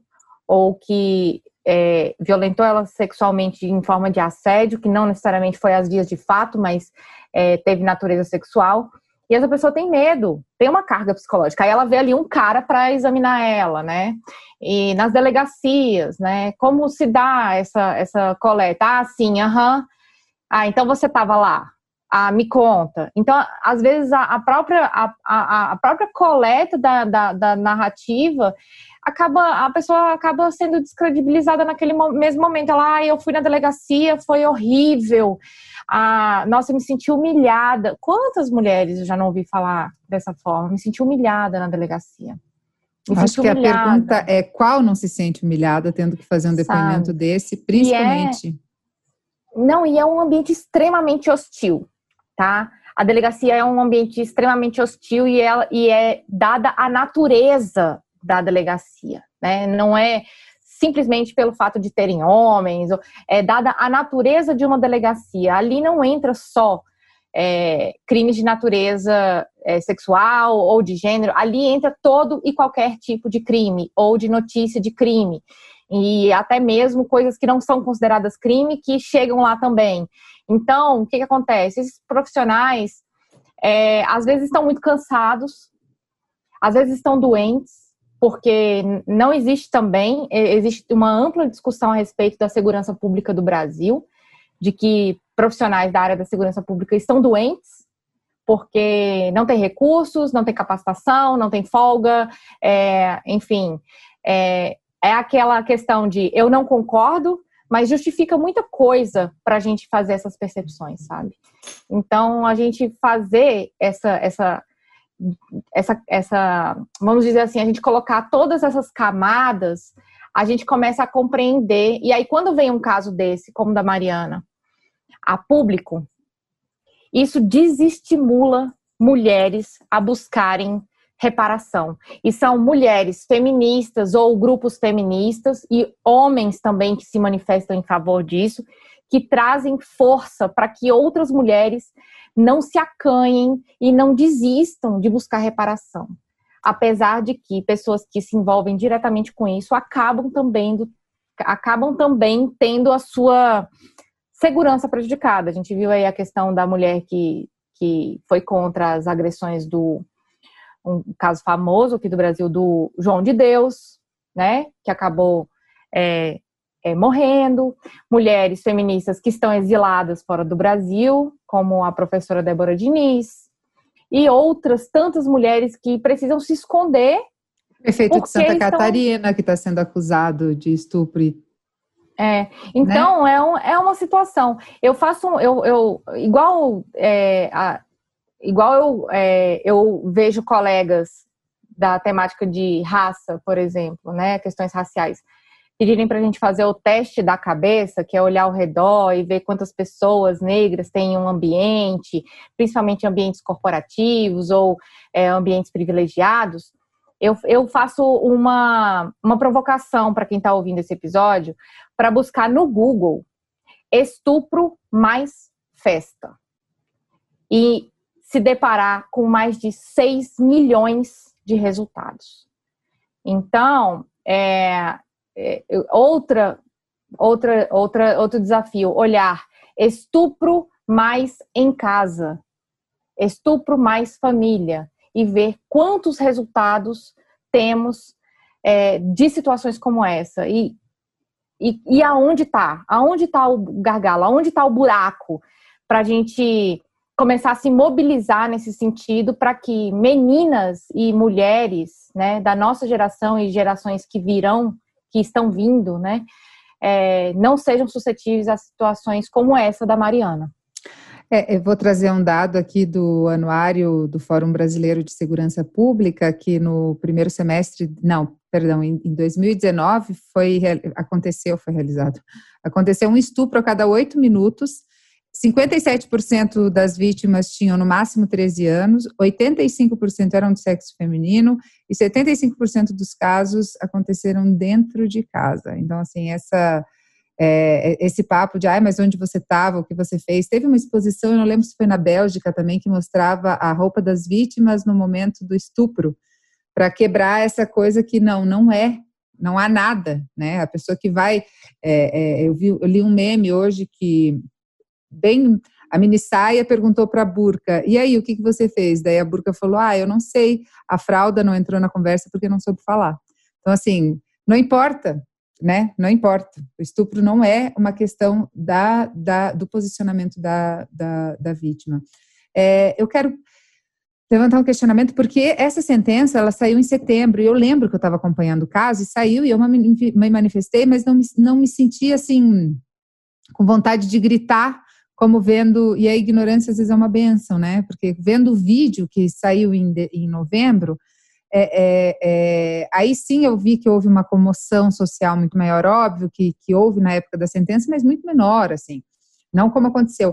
Você acha que houve também um atraso nesse olhar feminista para esse caso, ou uma, uma percepção branca de que ele poderia ser um caso que daria visibilidade à questão, como aconteceu na, na Praia dos Ossos, no caso da Angela Diniz, que era um Brasil no primeiro julgamento e era um outro Brasil no segundo julgamento, muito porque o movimento feminista foi lá e, e, e ocupou espaço e falou, tipo, não, tá errado, não tá certo. Eu acho que a divulgação do vídeo foi fundamental. Como a gente estava falando antes, isso é uma coisa que acontece todos os dias no Brasil inteiro e ninguém fica sabendo, e muitas vezes o resultado é exatamente o mesmo do caso da Mari Ferrer a vítima é revitimizada, como disse a Aline, desde, desde que chega na delegacia até o final do processo, se ela decidir entrar com o processo. É, mas o, a divulgação do vídeo é fundamental, porque a gente que não é do meio jurídico não tem acesso a essas audiências. Então, ou você estuda o assunto, gente leiga tipo eu e a Gisele, que a gente lê a respeito, a gente se interessa, a gente vai, a gente procura, a gente lê livro, lê trabalho acadêmico, e aí a gente entende como são essas audiências, ou você é do meio jurídico. Se você não for nenhuma dessas duas coisas, a gente não tem noção do que acontece. Então, quando divulga um vídeo como esse, é muito bom, na verdade, porque é muito chocante você ver. Não tem como você negar a, a, a terrível situação que essa menina está sofrendo. É impossível. Não interessa de que lado você está, você vai olhar aquilo, você vai ficar com pena dela, você vai entender que ela está sendo é, agredida ali de uma maneira muito, muito injusta, né? Então, isso é muito importante. No caso da Ângela, também teve isso. Teve a, a imprensa inteira, ou quase inteira, comprou essa tese de que o Doca Street era um homem apaixonado, um morto que caminha, que não teve outra escolha a não ser matar aquela mulher que estava ferindo a honra dele de homem, que estava acabando com a vida dele, que estava destruindo a vida dele. Ela que morreu, mas é a vida dele que foi destruída. Então, teve isso totalmente comprado pela imprensa. O que foi o estopim do movimento Quem Ama Não Mata foi quando aconteceram dois outros crimes em Belo Horizonte, muito perto um do outro, duas mulheres que foram assassinadas pelo marido, e aí deu uma coisa na cabeça das feministas de lá e disseram, não, agora a gente tem que fazer alguma coisa porque na época mesmo do julgamento do DOCA, e elas contam isso no Praia dos Ossos, né, que elas, elas tem uma que diz a gente comeu mosca, tem uma que diz a gente deu bobeira, de não ter reagido na hora com o julgamento da Ângela. E aí, uma delas é, conta pra gente no episódio 7 do Praia o alívio que ela sentiu ao ver quem eram as duas outras vítimas que elas iam defender. Porque elas estão cansadas de saber que morre mulher todo dia. Mas você, se você quer pegar um caso desses e transformar numa bandeira, você tem que ter outros elementos. No caso da Mari Ferrer, por exemplo, tem o elemento do vídeo ter sido vazado e da gente ver aquele vídeo. Isso é um elemento importante para provocar esses protestos de mulheres que a gente está vendo no mundo inteiro, no Brasil inteiro. No caso da Ângela Diniz, essas duas outras mulheres eram espécie de anti-Ângela Diniz. Elas eram donas de casa, certinhas, não, não, não eram pantera de Minas, não tinham milhões de namorados, não eram desquitadas, eram casadas com o primeiro marido, tinham filhos. Elas morreram à toa, que é como todas as mulheres morrem. isso é importante na hora de você divulgar esse tipo de coisa, porque mostra que não são as mulheres que infringiram as regras que morrem. Todas as mulheres morrem para você se defender como mulher, não adianta você seguir todas as regras do patriarcado. Você vai morrer assim mesmo. Essas duas outras mulheres de Minas são um bom exemplo disso. Elas eram todas certinhas, não nada errado. Os caras são ciumentos, é dono dela, resolveu que a mulher foi à academia, ele não gosta da academia, vou matar, e mata. Então, não é uma questão de seguir regra nem nada. E isso é importante na hora de você é, tentar criar uma comoção social em torno de um determinado caso. O caso da Mari Ferrer foi o vídeo. Esse vídeo é, foi muito importante esse vídeo ter sido vazado por causa disso. Eu não sei qual é a legalidade ou não, não sei quem vazou, mas foi esse vídeo que deslanchou todos esses movimentos que a gente está vendo, esses protestos no Brasil inteiro, e uma certa é um momento de aprendizado para a sociedade brasileira esse caso. Não pela excepcionalidade do caso, porque não tem nada de excepcional, isso acontece todos os dias mas porque, como ele foi divulgado, agora todo mundo pode aprender. Todo mundo tem obrigação, especialmente os homens, tem obrigação de se interessar por esse caso, de ler a respeito dele, de entender o que, que é, e a partir daí entender o que, que é a, vida da mulher que é vítima de uma violência sexual. Isso é muito importante. É, e ainda pegando o gancho de Praia dos Ossos, você acha que a estratégia de, de legítima defesa da honra e que acabou com esse termo, né, como a Aline falou, que foi um erro de ambos os lados, é, é, é, foi a mesma estratégia, assim, tipo de estupro culposo e legítima defesa da honra? É um pouco diferente, né? Porque o estupro culposo, como a Aline explicou, não é uma expressão que esteja em lugar nenhum, né? Não, tá na, não, não foi usada na audiência, não foi usada na sentença, porque não existe. Não existe um estupro sem querer. Ou a pessoa estupra querendo, ou é uma relação sexual. Não, tem, não, não tem, isso não existe. É, então, e não foi usado em lugar nenhum, foi usado só pelo veículo que divulgou. Foi uma criação do veículo que divulgou, usado, sei lá, como estratégia para chamar atenção, não sei se é certo ou errado, não ao caso. Mas o, a legítima defesa da honra, não. A legítima defesa da honra é, não existe no Código Penal, porém é usada em julgamentos. Os advogados falam essas palavras. É diferente de estupro culposo, que ninguém falou, legítima defesa da honra, eles falam, eles falam, o meu cliente matou em legítima defesa da honra. Ele matou para defender a honra dele de homem. Então, é, é muito diferente. E é muito, muito grave que isso ainda esteja sendo usado hoje em dia. Né? A gente, no, no Praia dos Ossos, a gente conversa com um advogado do Paraná que ainda usa. A gente ouviu falar de outros casos também em que essa defesa ainda é usada, apesar de não existir no Código Penal. Então, é, é algo que realmente precisa acabar. Por que, que a honra do homem está no que a mulher dele fez ou deixou de fazer? Né? É uma loucura isso. Você imaginar o caso da Ângela. Um homem, o Doc é um, o Doc é um cara alto, e, e na época ele era um cara atlético, ele enfim, joga futebol, tênis, é um cara forte, alto, que anda armado, estava armado naquele momento. E ela é uma mulher magrinha, pequena, 1,60m e poucos, de biquíni, sentada num banco. O outro lado é um cara de 1,80m e tantos, atlético, forte e armado. Qual é a legítima defesa que esse cara pode alegar contra ela? Do que, que ele está se defendendo? Não faz o menor sentido isso. Do que, que esse cara está se defendendo? Que ameaça essa mulher representa para ele? Absolutamente nenhuma. Então, entra a honra dele. E é uma loucura você dizer isso, né? Por que, que esse cara precisa se defender dessa mulher tanto? É isso que a gente tem que pensar. Por quê? Por que, que isso afeta tanto ele para ele achar que ele tem que se defender dela? E como essa questão física pega, assim, né? Que nem você, sei lá, toda vez que eu vejo uma mulher sozinha andando na rua num horário. Cara, eu tenho vontade de parar e falar, vamos embora. Eu já fiz isso uma vez com uma senhorinha. Eu parei o carro, assim, ela tava e eu vi dois meninos que é, com um comportamento muito estranho, assim. E eu, eu entendi que talvez eles nem precisassem fazer nada, mas que ela estava com medo. E daí eu parei, oi tia, faz tempo que a senhora vem aqui. Ela falou, oi, dela foi entrando no carro, assim, e tipo, dela tava com muito medo, ela já tinha 80 anos, os filhos tinham proibido ela de dirigir, então ela se locomovia, ela tinha ido na igreja e tal. E, enfim, assim, mas é esse sentimento, né, tipo, que eu acho que só nós mulheres sabemos o que é esse medo, assim, de, tipo, você entrar numa rua e, tipo, meu Deus, eu continuo, eu volto, eu entro num bar, eu entro num lugar, eu finjo que, que eu vou fazer, qual que é o melhor, tipo, é estar tá sempre alerta, assim, porque não é sobre ser assaltada, né? É sobre ser estuprada, é sobre ser estuprada, é sobre ser alguém violentando seu corpo, assim. É, pra Tudo, né, gente... né, gente? Cinema, cinema, por exemplo, o tarado de cinema.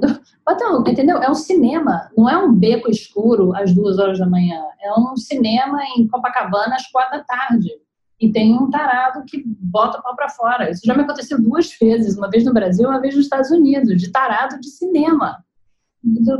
É uma, é uma coisa maluca isso. O que, que passa na cabeça de um homem de fazer uma coisa dessas?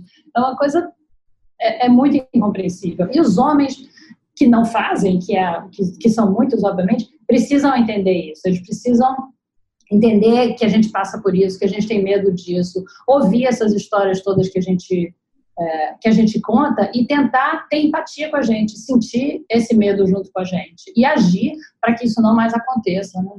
Sim, é, é, o que passa na cabeça de um homem desse eu não sei, mas com certeza ele sabe que nada vai acontecer. No máximo ele vai virar uma lenda, tipo o tarado do cinema de Copacabana, sei lá, e, e nada vai acontecer, assim. Acho que é essa impunidade que vai tornando isso, isso tão comum assim, né? É, Aline, como é que a gente muda isso? Além de falar, porque eu acho que funciona, assim, eu vi que o, o advogado dela entrou já com recurso, né? Você acha que cabe recurso que, que vai para frente? Eu acho que eu acho que esse processo vai até o STF, porque Amém, é, Jesus. É, eu acho que ele vai até o STF, dependendo do, do, da natureza, né? Do, porque eu acho que existem algumas situações ali que a gente consegue de, defender a nível de Constituição Federal, sabe? É, eu, eu apostaria minhas fichas nisso, né, como advogada e já nesse sentido. É, eu acho o seguinte, é, eu ouvi essa semana a diferença entre ativista e militante, né? Militante é a pessoa que está ali se manifestando e tudo mais, e ativista é, é o, o que a Branca falou da, do pessoal da sociedade civil, das ONGs, das associações, né? É, eu acho o que, que pode acontecer fora dessa situação, né? Eu não, eu não, eu, eu, eu vou repetir uma máxima aqui que eu utilizo nos meus 12 anos de advocacia, eu não tenho bola de cristal. Então, eu não aposto nada, né? Mesmo sabendo um direcionamento jurídico ou sabendo uma, uma, uma tendência para determinadas é, para determinados casos, ainda assim eu não costumo dizer, olha, eu acho que vai alterar essa situação, eu acho que ela vai, ser, vai conseguir a justiça que está buscando, eu, eu não tenho como dizer nada, porque eu sei que as instituições é, são instituições políticas também. Então, é, vai caber ao tribunal, depois dessa, dessa, desse vazamento, né, lidar com essa consequência é, pública, né? E aí, vocês vão continuar sendo, sendo é, nomeados como uma instituição machista que condena as mulheres e tudo mais? Essa é, um, é uma primeira pergunta que se faz. Uma outra situação é o que as associações de magistrados, de advogados, as OABs, né, vão fazer diante dessa situação, porque a gente viu ali situações que violam é, normas da profissão, códigos de ética, né? Então, o que, que vai ser feito disso?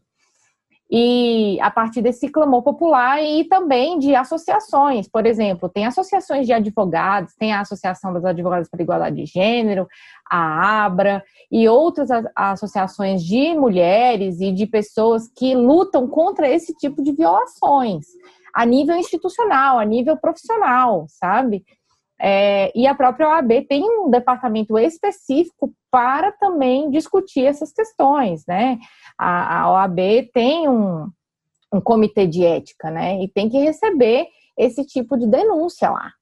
É, o que vai, ser feito, né? A, a, partir disso, vai caber essas instituições. E aí, essas instituições têm muita natureza política, é, lamentavelmente, né? Então, ela vai analisar politicamente o que que isso é, vai, qual é a repercussão prática e política que essas é, que, que essas, essas, é, esses processos vão desencadear.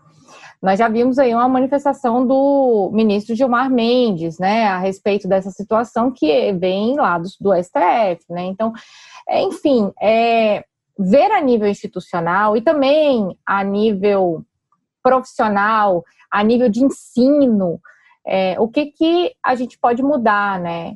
E não colocar somente na conta das mulheres, porque parece que fica só na nossa conta, né? De ensinar os homens como eles devem agir como profissionais da, da, da do judiciário, né? Parece que, que, parece que toda a política do cuidado volta para a gente, como se a culpa também dos homens serem assim foi porque nós não ensinamos eles a serem diferentes, né? Porque cai lá, né? A culpa é da mãe, né? A famosa frase, né? A culpa é da mãe.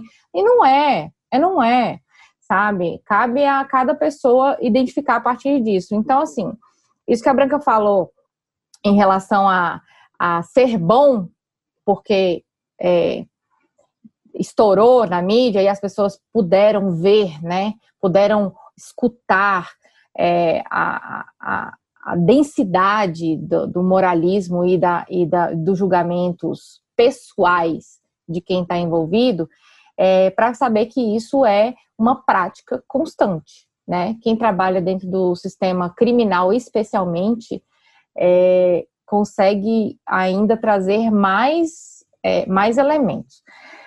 E, é, e aceitar que as, as, que as pessoas é, que são as ativistas, né, que estão institucionalizadas, é, possam também é, utilizar esses recursos jurídicos para coibir esse tipo de situação, ou ainda mais, mobilizar nas audiências públicas, né, uma, uma melhor interpretação dessa lei, uma, uma, uma, um acréscimo às vezes, né? Porque se a gente avaliar o artigo que prevê o, o artigo que prevê a questão do estupro de vulnerável, ele é um artigo recente, ele é de 2009, sabe?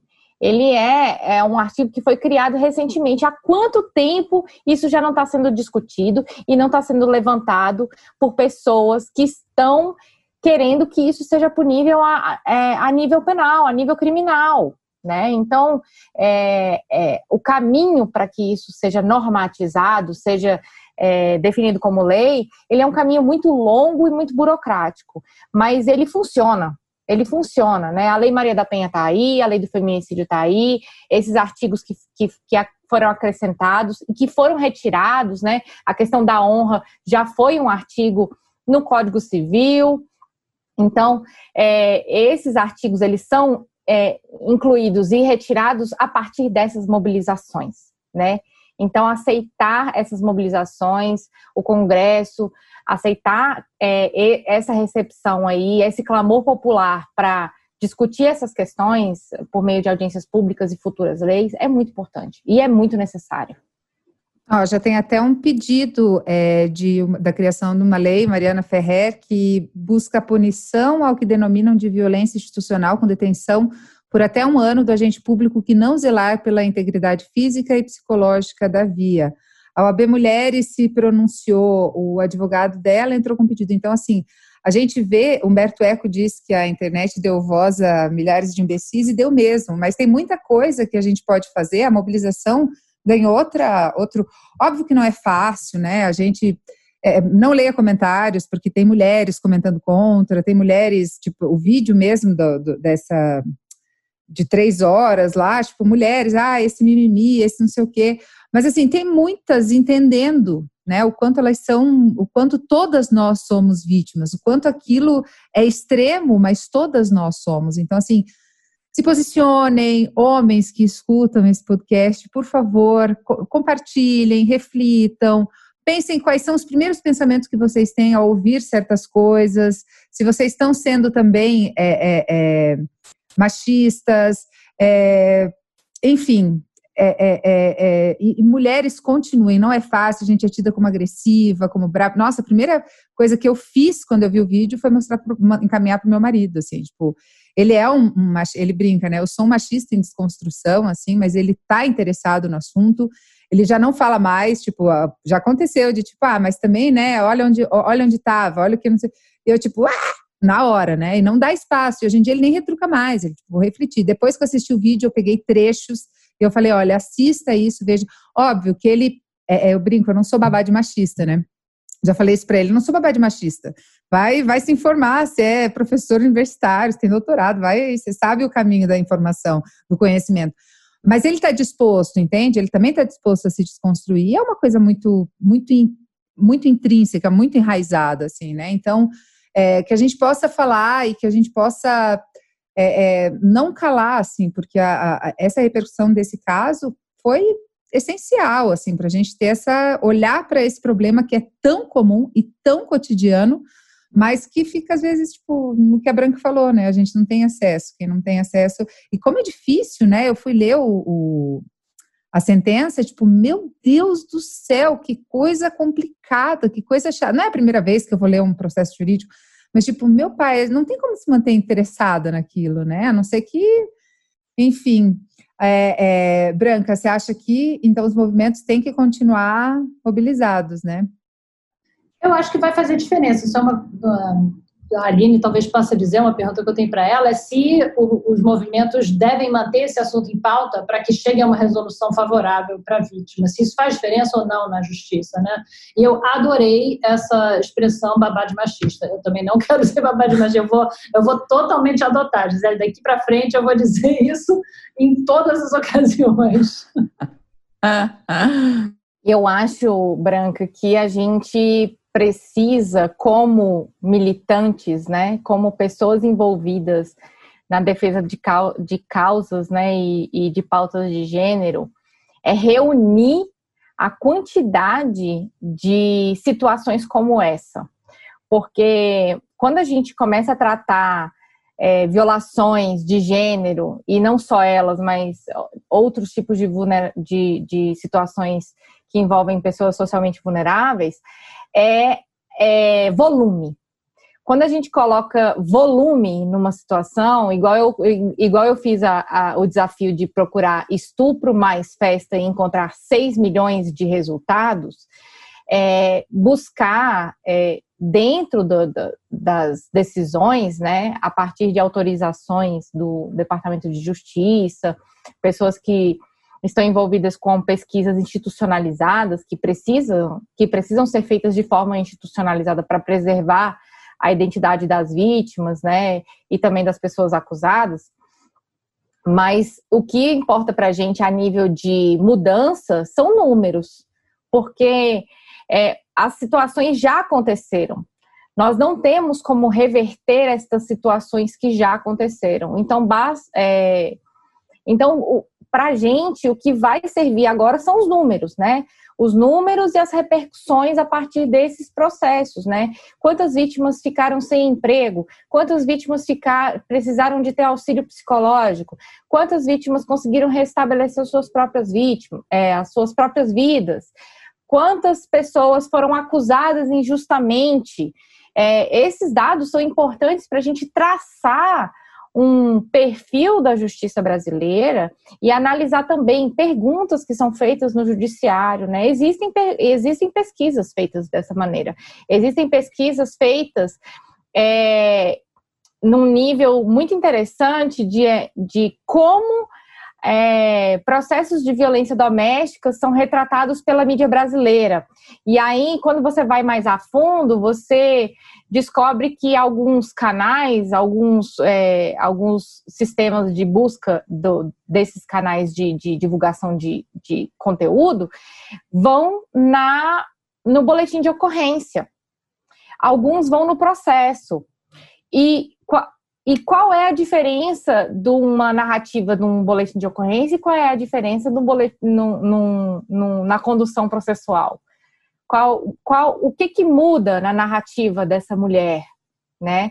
E fazer essa análise é importante. Então, eu acho que é, as mudanças vêm a partir do volume, a partir do volume noticiado, né? Assim como o sistema de segurança pública noticia a cada dois anos, praticamente um, um ou dois anos, quantos estupros acontecem, quantos são dentro de casa, né? Precisamos de também de, de pesquisas que dizem por que, que as mulheres não denunciam, né? Acho que a última foi o Visível e Invisível em 2018, e perguntou quais, é, quais são os motivos de você não prosseguir com o processo, quais são os motivos de você não denunciar, né? Algumas responderam desconhecimento, mas o número que mais é visível ali, mais pisca nessa é medo. Eu tenho medo. Medo de denunciar, medo de ser julgada, medo de ser julgada pela sociedade, medo de ser julgada por um sistema judiciário, né? Medo de ser julgada por quem vai me defender. Então, é, as mulheres têm muito medo. As pessoas que estão na situação é, de vítima, elas, estão, elas, têm muito medo. Né? Então, analisar esses dados é muito importante dentro de um volume. Né? Então, é preciso, sim, fazer mapeamento dos dados, fazer uma pesquisa sérias, é, da forma menos enviesada possível, para analisar esses números.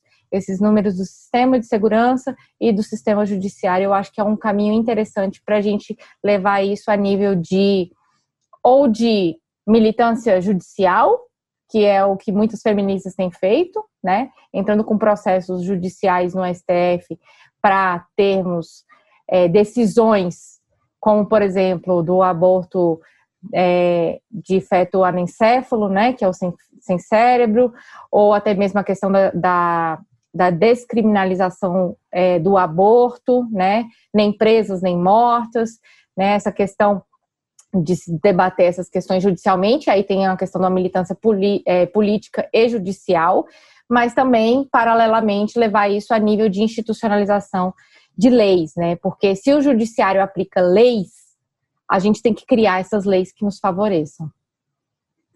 É, eu acho que tem uma outra questão também, que é a questão do bolso, né? Que a, que a mobilização. As empresas não querem mais estar vinculadas, né? É, seja estratégia, seja qualquer coisa. Fato é que o Constantino caiu. Aí não caiu da Gazeta, né? Que é aqui do Paraná, que é. Não vou comentar, não vou adjetivar, porque né, é ruim você. Enfim, é, perdeu vários, vários patrocinadores, assim, vários, várias parcerias comerciais. Então, assim, tipo, vai por um jeito e vai por outro. Assim, a gente tem que falar e mostrar porque nós somos a grande massa consumidora, nós somos a maioria votante, nós somos.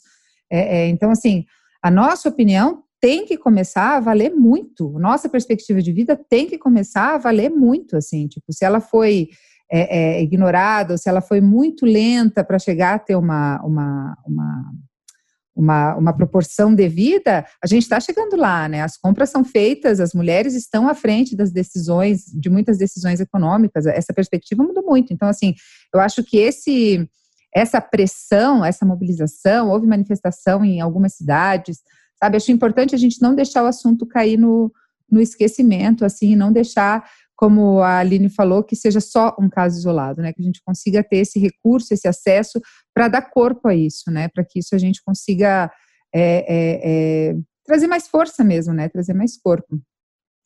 Meninas, dado ao avançado da hora, eu acho que a gente já pode ir para os finalmente, assim. Branca, quer acrescentar mais alguma coisa? Não, só agradecer pelo convite e pela conversa, foi ótimo. Foi ótimo. Obrigada a você, Aline.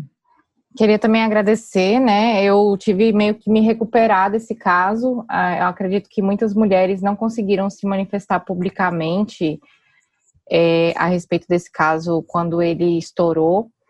E eu faço um convite para as mulheres também e para as pessoas que nos cobram. Nós também passamos por essa situação, então que tenham também um pouco mais de empatia e de alteridade em relação a essas cobranças, né? Às vezes é um tema delicado que a gente não deixa público que a gente já passou, mas que no momento oportuno a gente vai se manifestar sobre isso de alguma maneira, né? Agradecer demais a Branca aqui, parabenizar pelo, pelo Praia dos Ossos, ainda não tive a oportunidade de fazer isso, vou, vou aproveitar a oportunidade agora. E obrigada, Gisele, pela condução aí do Anticast e por trazer esses temas tão importantes. Foi um prazer estar aqui conversando com vocês sobre esse tema. Eu quero agradecer a vocês, quero agradecer a Branca e dizer que eu comentei com as minhas amigas que a gente ia falar isso, daí várias, tipo, ai, manda um beijo, agradece pelo assunto, agradece pelo podcast, o trabalho é incrível, foi bem, acho que foi bem importante, assim, o Praia, sabe? Tipo, acho que trouxe essa, essa discussão de uma maneira muito, e daí veio casar com, com, com no fim do Praia, a sequência desse vídeo da, da Mari Ferrer, então, assim, acho que, sabe, tipo, o momento todo tá, tá conspirando para que a gente consiga avançar aí um pouquinho nessa, nessa pauta. Eu entendo, Aline, para mim foi muito difícil, eu achei que eu não ia conseguir é, fazer esse programa, para mim foi muito difícil, porque, querendo ou não, esse assunto é gatilho para todas nós, né? Em algum nível, com consciência, sem consciência, não, não adianta. E eu quero agradecer aos ouvintes, muito obrigada. Eu quero agradecer ao Ivan, né, que, que tem aberto o espaço, assim, é, eu brinco que a gente está vivendo a primavera feminista no, no Anticast, ele fala, vai lá, arrasa, ele super me apoia, assim, ele, ele é um homem realmente que está nesse processo de desconstrução muito consciente, assim, muito obrigada, Ivan, muito obrigada a todo mundo que está aqui, comente, compartilhe, indique para os amigos que continuam mandando aquelas piadinhas lá no WhatsApp, né, aquelas, aquelas coisas que passam tão inocentes, mas que fazem parte de uma cultura muito prejudicial para nós mulheres e para todos nós, né? E só antes de terminar, eu quero dizer que eu fiz uma grande injustiça com o Amapá, porque acho que o assunto né, que deveria estar tá aí ocupando toda a preocupação. Eu tentei dar uma busca agora nos jornais, não achei nada no destaque assim, mas é essa situação absurda que essa população está passando, essa, é, é, esse despreparo, esse descaso. Eu quero fazer um convite a todas vocês que me escutam que votem em mulheres, votem em mulheres, se alinhem a mulheres. O mundo é parecido com os homens porque a gente sempre vota neles. Votem em mulheres, por favor. Deixa eu só falar um negócio sobre isso, Gisele. O, o site de jornalismo de dados feministas Gênero e Número fez uma ferramenta na qual você pode descobrir quem são as candidatas a vereadoras e prefeitas da sua cidade, do Brasil inteiro, para você escolher a sua candidata. Tem todas as candidatas a vereadoras e prefeitas de todos os lugares do Brasil e você pode ir lá escolher pelo partido. Tem todos os partidos, é uma maneira. Eu encontrei a minha candidata a vereadora aqui no Rio assim. Eu não sabia em quem votar, eu fui lá, vi quem eram as mais interessantes e aí fui pesquisar a respeito delas e foi assim que eu escolhi a minha candidata. Sim, é, tem também os, os 72 horas, uma organização que está tratando a questão da distribuição de fundo eleitoral, acho que é uma coisa que a gente precisa estar consciente e precisa se manifestar. Então, assim, é, fica aí o convite, né, para as eleições nesse, nesse domingo. Leve bastante em consideração, principalmente mulheres, né? Vamos votar nas mulheres para que a gente ocupe os espaços de poder cada vez mais. Obrigada pela participação de vocês. Conversar com vocês me dá esperança de que as coisas um dia vão melhorar definitivamente. Obrigada, viu, meninas? Obrigada. Obrigada.